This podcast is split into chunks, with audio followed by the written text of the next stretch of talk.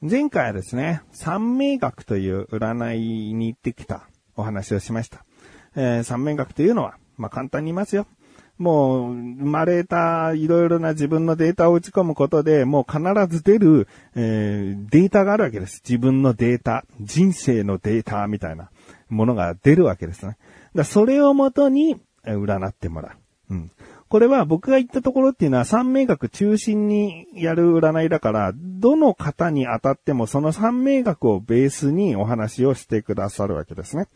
で、僕のこの三名学的に言うと、今年は良くないですねっていう。来年も良くないですね。だけど再来年から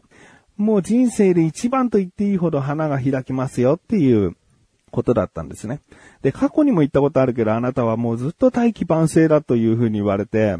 まあ思えばですね、高校ぐらいに動物占いとか流行ったりしてたんですよ。もうその頃からずっと僕なんか大器晩成って言われてて、で、大器晩成って、それを思ってその年になるまで、なんかダメでも、いや、俺は大器晩成だからいいんだよ、みたいな、なんか実力がないのに僕はでも大器晩成なんで、将来は良くなると信じてるって、みたいな、なんかダセーなと思ってたんでね。ダセーなと思ってたけど、やっとこの大器晩成の、この、時が来たんじゃないかと。あまあ、あと2年、3年後なんだけど、とうとう来るのかっていうね。うん、でもそれをさ、それにすがって生きていくのも恥ずかしいよね、なんかね。僕は大器晩成でやっと幸せになれるんですよってさ、何にもこう根拠がないから。うん、まあまあ、あの、でもまあそれをね、信じることは別にいいし、それを信じるから、それまで手を抜いて生きようなんて思わないし、あということでですね、あの、前回は、あの、とにかくその三名学的に言うと、運が良くないから、あなたは転職したり引っ越ししたり、自分から自ら進んで新しいことに挑むことは失敗するからやめておいた方がいいと思うという内容だったんですね。うーんで、まあそうか、僕はちょっと転職とかいろいろ仕事の悩みで考えてはいたけども、そうなのかと思って、えー、一生懸命受け身でいようと。なんとか今の仕事を続けられるように頑張ろうっていうことにしました。えー、これは占いでもそうだし、高校時代から仲のいい友人にも相談したら、そう言ってくれました。だから、今そういう時なんだなって思って。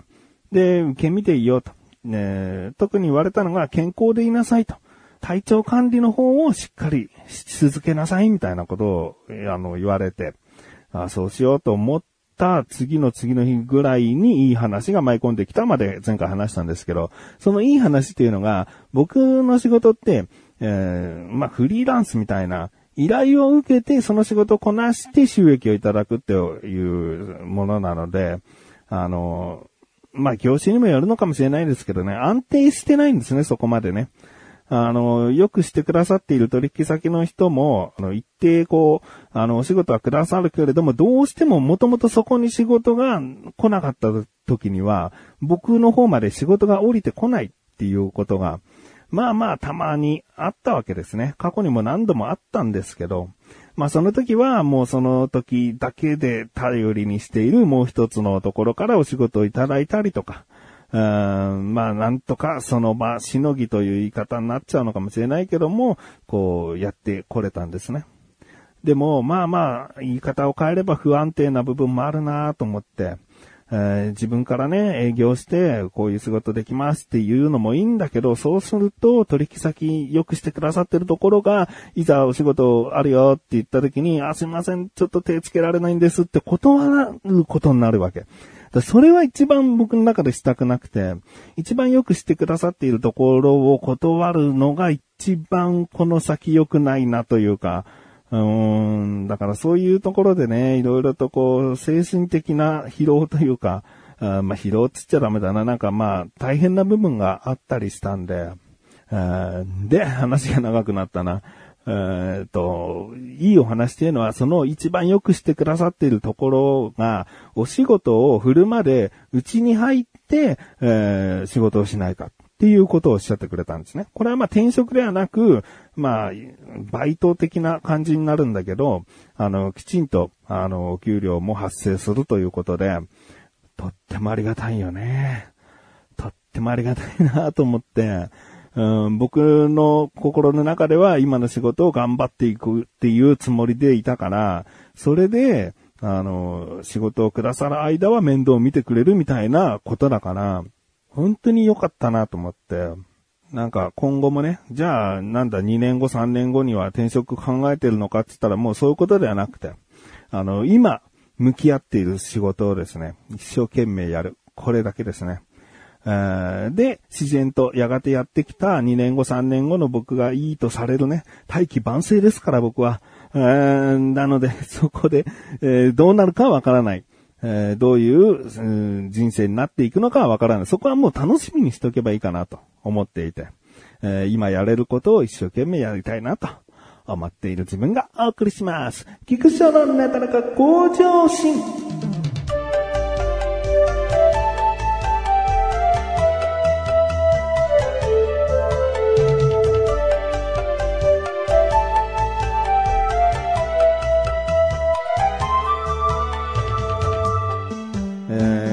まあ仕事をすることになって、仕事をしてたけど、あの、雇われるような仕事をするようになって、生活が変わったわけですね。今までこの番組でも何度も言っているように僕夜仕事働くスタイルにしてたんですけど、もちろんもう勤めるようになったわけですから、朝から夕方まで働くっていう時間帯になったんですね。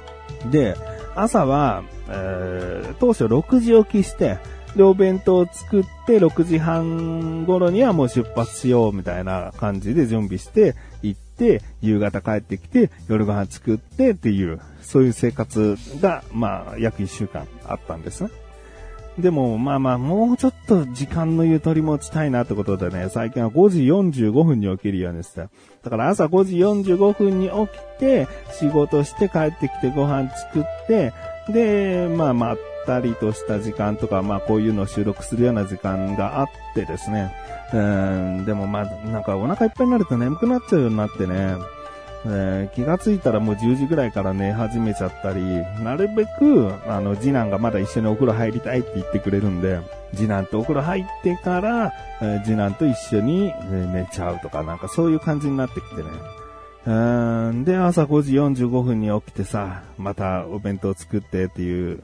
一日が、まあ一週間のうち5日間続くわけなんですけど、うん今までそういうことをしたことなかったわけじゃないんだけど、うん初めて仕事として勤めた会社では、朝そこまで早くなかったんだよね。その分夕方とか夜まで遅く仕事するっていう仕事だったから、朝早くっていう部分が結構なかったんだよね。うん、もう基本夜、夜中とかも回ったりするような仕事だったし、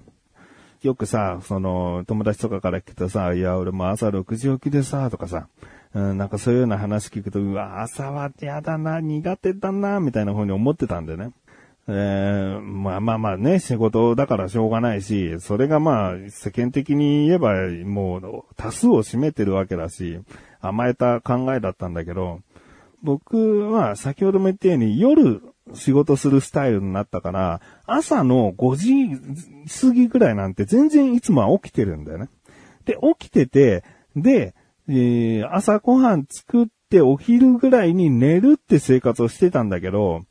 そのお昼ぐらいに寝ないで夕方までうん眠れなかったなんていう日が結構あったんだよね。で、そんなのが、あの、たまにあったりとかしてるうちに、朝起きるということすら、なんか苦痛じゃなくなってきて。だから、結構、うん、いろいろなこう、生活スタイルに対応できる体になってきたのか、単に年だから眠りが浅くなってて、えーそういった朝5時45分起きなんていうのも全然大丈夫な体になったのかっていうのを今最近感じてますね。うん、すごくだって規則正しいよね。まあ、睡眠時間的に言えば短いかもしれないけど、でも、その仕事中にすごく眠くて頭に入ってこないなっていうことがなくて、ちゃんとお昼はお昼食べた後10分から20分瞑想してんだね。瞑想っていうかまあ眠れないけども目をつぶっている時間を自分で作ってるから、その午後も眠いなぁ、だるいなぁっていう時が一切なくて、で、うまいことこう仕事をね、あの、こなせてるんですよね。まあまあ、お役に立ててるかどうかは別としてね。あの、きちんと習うところは習って学んで、吸収して。まあ、まさかね、こういう生活になると思ってもみなくて。で、不思議だなと思うのが、ここ最近、シバンちゃんと会ってないんですよ。シバンちゃんはね、もう2週間に1回ぐらいのペースでずっと会ってて、僕の心の息抜きだっていうね、ストレス発散だみたいな、会うことがすごく意味あるんだよみたいな話を過去にしたと思うんだけど、それがもうすぐで1ヶ月間会ってないという状態になるのかな。そもそも2週間後会おうねつってその2週間後、シバンちゃんがなんか忙しくなっちゃって、で、来週にしてくれませんかってなったんで、あ、いいよって言って、で、来週になったんだけど、その来週いつも会う曜日が、えー、小高との収録になっちゃって、いやー、ちょっとその曜日無理なんだけど別の曜日にできるかなーつったら、いや、別の曜日になるんだったら早く帰らなきゃいけないんですよねーってシバンちゃんが言って、そうか、じゃあ、また再来週かーみたいなことになったんだ。だから本当4週間会ってなくて、で、今週、会うんですよ。うーん、だから、シバンちゃんは僕が、あの、仕事形態が変わったっていうことを知らないんですよね。で、もし、これ、シバンちゃんと仕事形態が変わる前に、だから占い師とかに占うちょっと前に会ってたら、なんて言ってたのかな？シバンちゃんだったら、いや、もう、翔さんがやりたいように好きな仕事を探したらいいんじゃないですか？またゼロからこう探してみるのもいいんじゃないですか？なんていうアドバイスをしてきた可能性あったなと思って。うん。で、それを避けるために、神様が、こう、誘導してくれたのかな？シバンちゃんとはまだ会っちゃダメ。あいつは転職を進めてくるから、あいつと会うんじゃないっていうね、運命を神様が作ったんじゃないかなって思うんだよね。今こうして仕事が変わって安定してきたというか、自分の中でリズムを作れてきてる段階だから、もうシバンちゃんと会っていいじゃんっていうね。あ神様的に言うと、シバンちゃんに会っていいぞよって言ってくれてるようなね。うん、そんな感じがするんだよね。うん、だからもう会ったらね、存分にシバンちゃんに話し込みたいなと思っております。